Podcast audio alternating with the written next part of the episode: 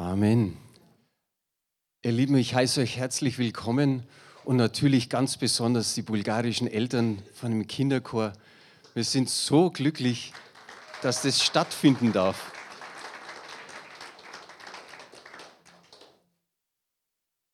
Es ist echt eine wunderbare Möglichkeit, dass wir, sagen wir mal, euch kennenlernen dürfen, aber dass wir auch, sagen wir mal, dass ihr uns kennenlernen dürft.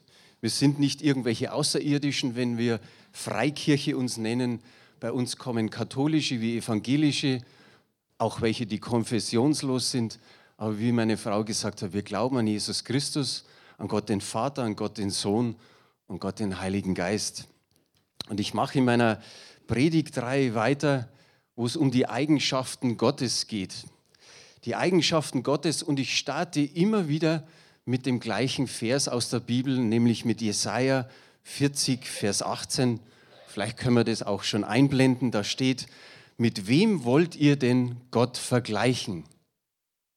Eine ganz besondere Frage: Mit wem wollt ihr Gott vergleichen? Und unsere Antwort ist immer wieder: Mit niemandem.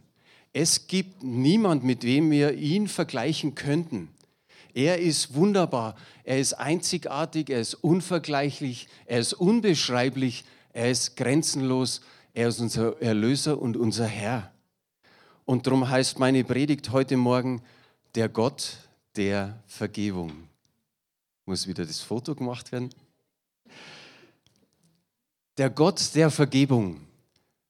Ich glaube, dass es ein wunderbares Thema ist und dass es richtig passt in diese Vorweihnachtszeit. Da habe ich immer wieder dieses Lied, das wir vorher gesungen haben, auf den Lippen oder in meinem Herzen bei der Vorbereitung. Jesus, der Retter, ist da. Jesus, der Retter, ist da. Das ist so, ich sage mal, ein Weihnachtslied, ein Adventslied, ein Lied, das für uns ein gewisser Klassiker ist, wenn man es so sagen kann. Vergebung hat nichts oder nicht alleine was mit Ostern zu tun, wo Jesus Christus für unsere Schuld ans Kreuz gegangen ist, sondern es hat auch mit Weihnachten zu tun. Warum? Weil etwas erfüllt war, nämlich die Zeit. Die Zeit war reif, so heißt es in der Bibel, dass Gott seinen Sohn auf die Welt sandte, damit er die Welt rettet. In erster Linie war es der Auftrag, äh, Israel zu retten, aber dann eben die ganze Welt. Und der Engel des Herrn erscheint dem Josef im Traum und sagt folgendes in Matthäus 1, die Verse 20 und 21. Josef, du Nachkomme von David, zögere nicht, Maria zu heiraten. Denn das Kind, das sie erwartet, ist vom Heiligen Geist. Sie wird einen Sohn zur Welt bringen, den sollst du Jesus nennen. Und da steht dann schon in Klammer, was Jesus übersetzt heißt. Der Herr rettet. Denn er wird die Menschen seines Volkes von ihren Sünden befreien.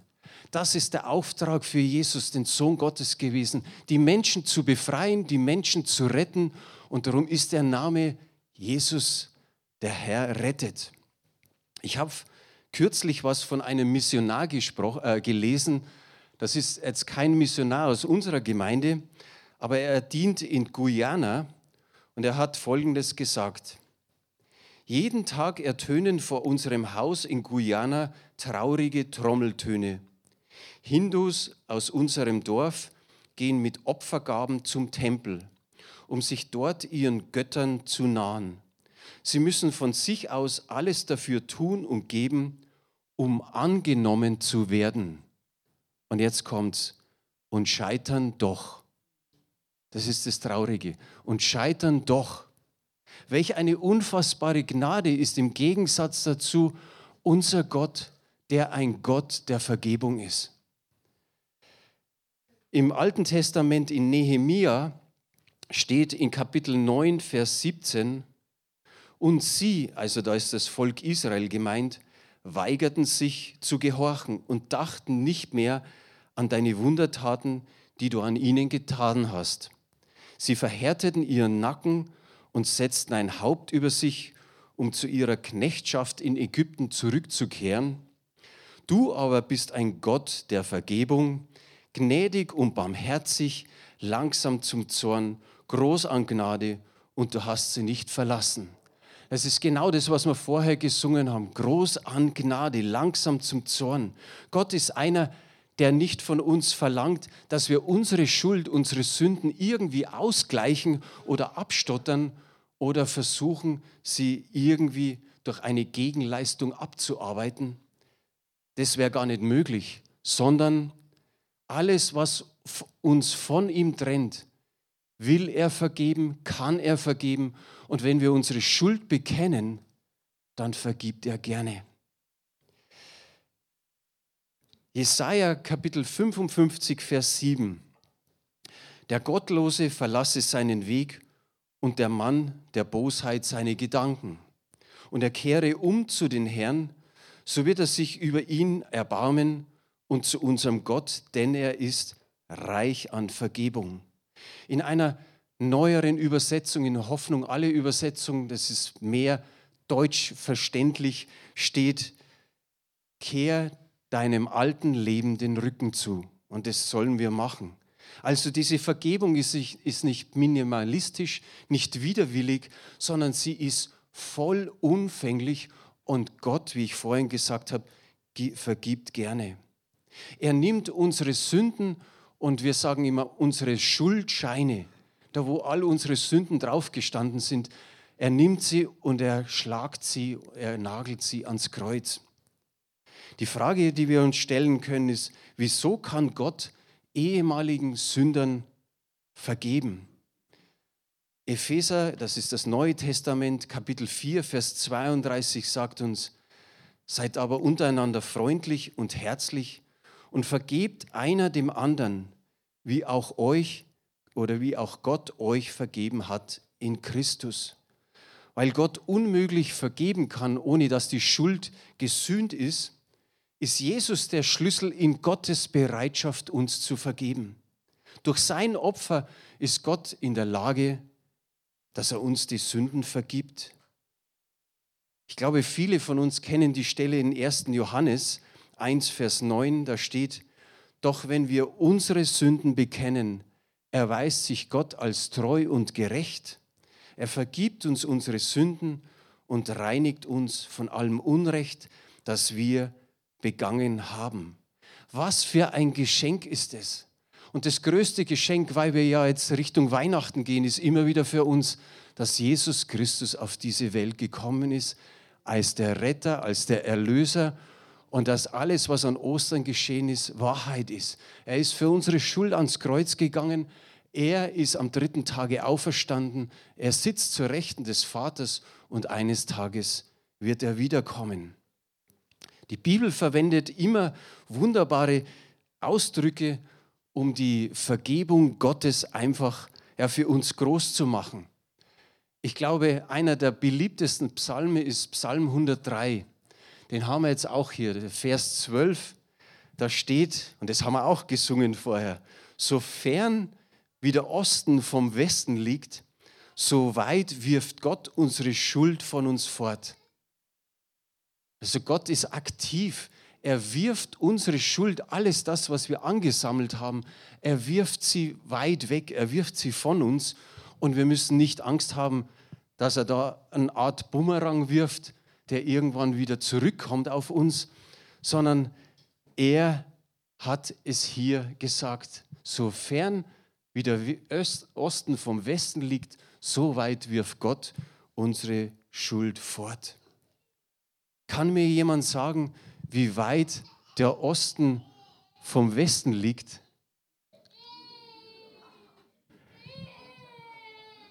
Viele lachen schon. Wir haben wir haben, wir haben zwar die Schüler jetzt noch unten, die meisten, aber vielleicht wissen es die Eltern, gibt es da eine Distanz vom Osten zum Westen? Es gibt keine, keine Distanz. Es, es gibt sie einfach nicht. Es ist erstaunlich, dass Gott nicht gesprochen hat vom Norden und vom Süden, weil das könnte man geografisch eindeutig identifizieren. Da gibt es GPS-Koordinaten und dann hat man es heraus. Ein, ein deutscher Polarforscher namens Arvid Fuchs hat 1989 sogar geschafft, beide Orte zu Fuß zu erreichen. Aber jetzt kommen wir wieder auf die Frage, aber wo ist der Osten und wo ist der Westen? Der eine wird vielleicht sagen, naja, da wo die Sonne aufgeht, ist Osten und da wo die Sonne untergeht, ist der Westen. Ist schon richtig, aber wo genau? Es gibt keine bestimmenden geografischen Orte für Osten und für Westen. Hätte Gott vom Norden und vom Süden gesprochen, dann wären unsere Sünden ungefähr 20.000 Kilometer weit weg von uns. Da, da hat man ein Maß. Aber es steht hier vom Osten zum Westen. Ich finde es genial. Seine Verwendung zeigt einfach vom Osten und Westen, dass die Sünden dann in dem Moment unwiederbringlich weg sind. Er kramt sie nicht mehr hervor.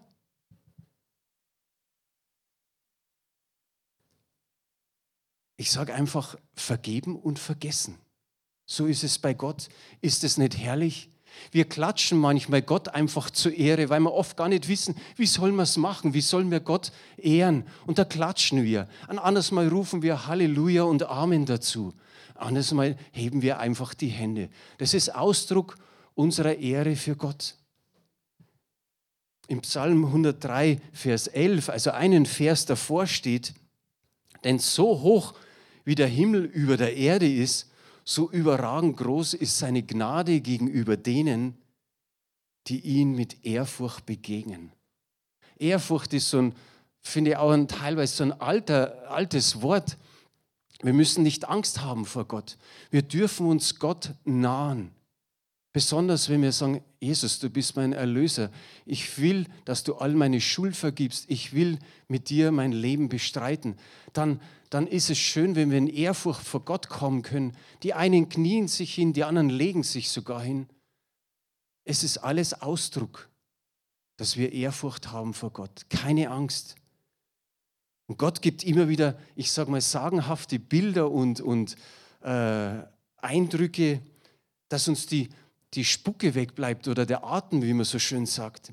Keiner weiß genau, wie weit, so wie es hier steht, wie weit der Himmel über der Erde ist. Auch da tun wir uns schwer. Wir können sagen, okay, mit der Erde, da haben wir den Anhaltspunkt. Aber in der Bibel steht auch, die Himmel der Himmel können Gott nicht fassen. Also wo ist der andere Punkt? Es gibt im Alten Testament ein Buch, das heißt Micha. Und da gibt es eine Überschrift und die heißt Die Hoffnung der Gemeinde auf Gottes Gnade. Hoffen wir als Gemeinde auf Gottes Gnade? Schon. Immer und immer wieder. Jeden Tag täglich. Jeder Einzelne für sich. Und Micha sagt in Kapitel 7, Vers 19, und du wirst alle ihre Sünden in die Tiefe des Meeres werfen.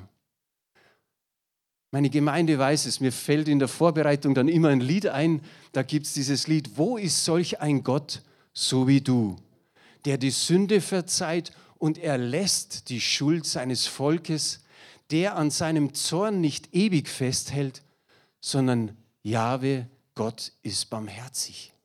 Und dann kommt in dem Lied noch vor, und all unsere Sünden in die Tiefen des Meeres werfen. Ich habe als Schüler Erdkunde geliebt. Ich glaube, das heißt halt gar nicht mehr Erdkunde, oder? Ja, gut. Da ist eine, Mama von einer Lehrerin. Und ich habe geliebt, immer so die, die Berge, die Maße der Berge zu sehen. Ah, da ist wieder ein 8000er und nochmal ein 8000er. Aber auch die Tiefen der Meere. Und dann habe ich gewusst, oh ja, Marianengraben, das ist die tiefste Stelle. Ich habe jetzt extra nochmal nachgeschaut, das Vityas Tief, 1 ist die, ist die tiefste Stelle im Marianengraben, der ist im Pazifischen Ozean. 11.034 Meter tief ist diese Stelle. Und wisst ihr was? Das, das, ist, das begeistert einfach schon mal. Das ist die tiefste Stelle, die man auf, in den Weltmeeren bis jetzt gefunden hat. Und das Schöne ist an dem Ganzen, oder was heißt das Schöne? Da ist ein Druck von 1070 Bar. Der ein oder andere sagt, naja, da kann jetzt vielleicht nichts damit anzufangen. Was ist 1070 Bar der Druck? Also schau dir mal deinen Fingernagel an, irgendeinen. Grob einfach eine Tonne auf einen Quadratzentimeter. Also wie wenn eine Tonne auf deinem Fingernagel ist, so, ein, so eine Art Kleinwagen auf dem Finger. Mag keiner, oder? Auf alle Fälle, keiner kann sich bei 11.000 Meter Tiefe und bei diesem Druck irgendwie frei bewegen. Es ist unmöglich.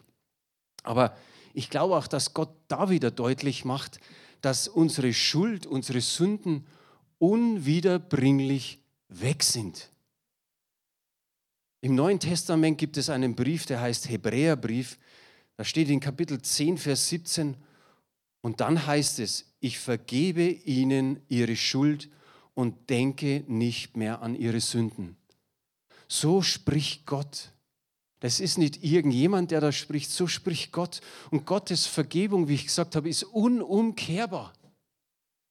Wie schön ist es, dass er sagt, er denkt nicht mehr daran, er spricht nicht mehr darüber, er denkt nicht mehr darüber. Es ist für ihn im wahrsten Sinne des Wortes außer Sichtweite. Anders als wir Menschen wird er einmal vergebene Sünden nie wieder herauskramen, so die Schublade aufziehen und dann wieder sagen, ah, der Franz, der hat ja dies und jenes gemacht. Er wird uns nichts mehr vorhalten. Wie ist es da bei uns? Wir haben vielen vielleicht vergeben. Aber manchmal, wenn wir sie wieder treffen oder wenn wir sie im Gedanken haben, kommt vielleicht doch nochmal irgendwo was hoch, wo wir merken, okay, da ist noch nicht richtig vergeben. König Hiskia drückt es in Jesaja 38, Vers 17 genauso aus. Denn alle meine Sünden hast du hinter deinen Rücken geworfen. Und ich sage, was hinter Gottes Rücken geschieht, ist auch seinem Blick einfach mal verborgen.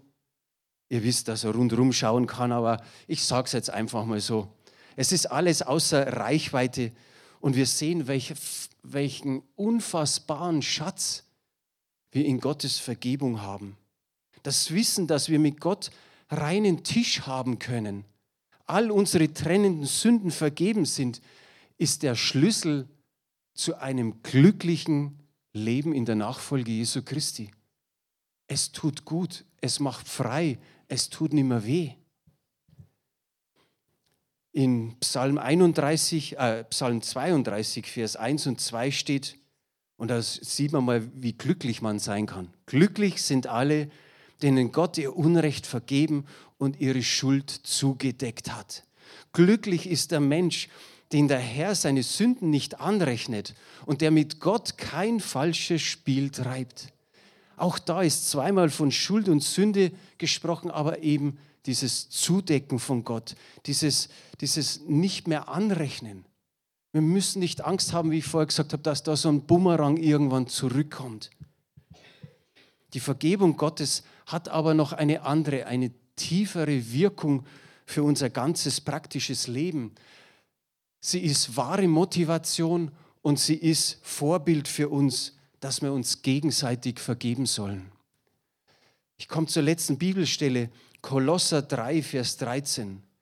Ertragt einander und vergebt euch gegenseitig. Wenn einer Klage gegen den anderen hat, wie auch der Herr euch vergeben hat, so auch ihr. Ganz, ganz wichtig. Für uns ist es so, das zu unterstreichen, so auch ihr. Gott hat uns vergeben. Welch eine Gnade. Die Gemeinde hofft auf die Gnade Gottes. Und welche Gnade, wenn wir auch anderen vergeben. Und so soll es sein. Ertragt einander. Das ist ein schönes Wort. Wir sind auch in der Gemeinde nicht immer einer Meinung. Aber wir sagen im gewissen Sinne, man muss sich ertragen. Manchmal sagt man vielleicht zu Gott, warum muss ich den ertragen? Ich gebe euch ein Beispiel. Meine Frau Elisabeth hatte ein Gespräch mit einer ihr sehr nahestehenden Person. Und diese Person sagt dann zu meiner Frau, du, ich muss dir was beichten. Und dann sagt sie, ich habe Lügen über dich ausgesprochen. Ich habe Unwahrheiten über dich ausgesprochen. Das habe ich gesagt und dies habe ich gesagt und jenes und da ist noch was und da ist noch was. Und meine Frau hat gesagt, okay, wow, ganz schön heftig, aber ich vergebe dir. Wie, hat die Person gesagt, wie, du vergibst mir. Ja, ich vergebe dir dies, das, das, das und das. Wie, du kannst mir doch nicht einfach so vergeben. Dann hat sie gesagt, doch, ich kann dir vergeben. Genau so, wie es hier steht. Weil Gott mir vergeben hat und ich anderen vergeben soll, drum vergebe ich dir. Diese Person war völlig neben ihrem Platz ungefähr. Aber sie hat Freiheit bekommen. Das tut uns gut, die wir vergeben. Wir spüren, wie uns das frei macht. Aber es tut auch dem anderen wunderbar gut, wenn er weiß, okay, da kann ihm der andere nichts mehr nachtragen. Und so sage ich immer wieder, Mensch, haben wir einen wunderbaren Gott. Wie ich vorher gesagt habe, einzigartig, unbeschreiblich, unbegreiflich, unbegreiflich. Das ist der Hammer. Wir begreifen es echt manchmal nicht. So haben wir diese wunderbaren Eigenschaften, wo ich jetzt in den letzten Wochen jetzt beim dritten Thema bin. Wir haben einen Gott der Hoffnung, einen Gott der Freude, einen Gott des Friedens, einen Gott des Trostes. Habe ich gerade so erlebt, wo mein Papa gestorben ist. Wie schön, einen Gott des Trostes zu haben, einen Gott des Erbarmens und wie wir heute gehört haben, einen Gott der Vergebung. Er wäscht mich rein und die Bibel sagt, weißer als der Schnee. Er wäscht auch euch alle rein, weißer als der Schnee. Durch was? Durch das kostbare Blut Jesu Christi. Und ich habe mir so als Schlusssatz hingeschrieben, die Vergebung meiner Schuld reicht jetzt schon aus, jetzt, dass ich ihm eine ganze Ewigkeit zu Lob und Dank verpflichtet bin. Und ich tue es gerne. Und ich glaube, das gilt genauso für euch. Ihr könnt es euch genauso nehmen. Die Vergebung unserer Schuld reicht jetzt schon aus, dass wir ihm eine ganze Ewigkeit zu Dank und zu Lob verpflichtet sind. Habt ihr dann Amen darauf?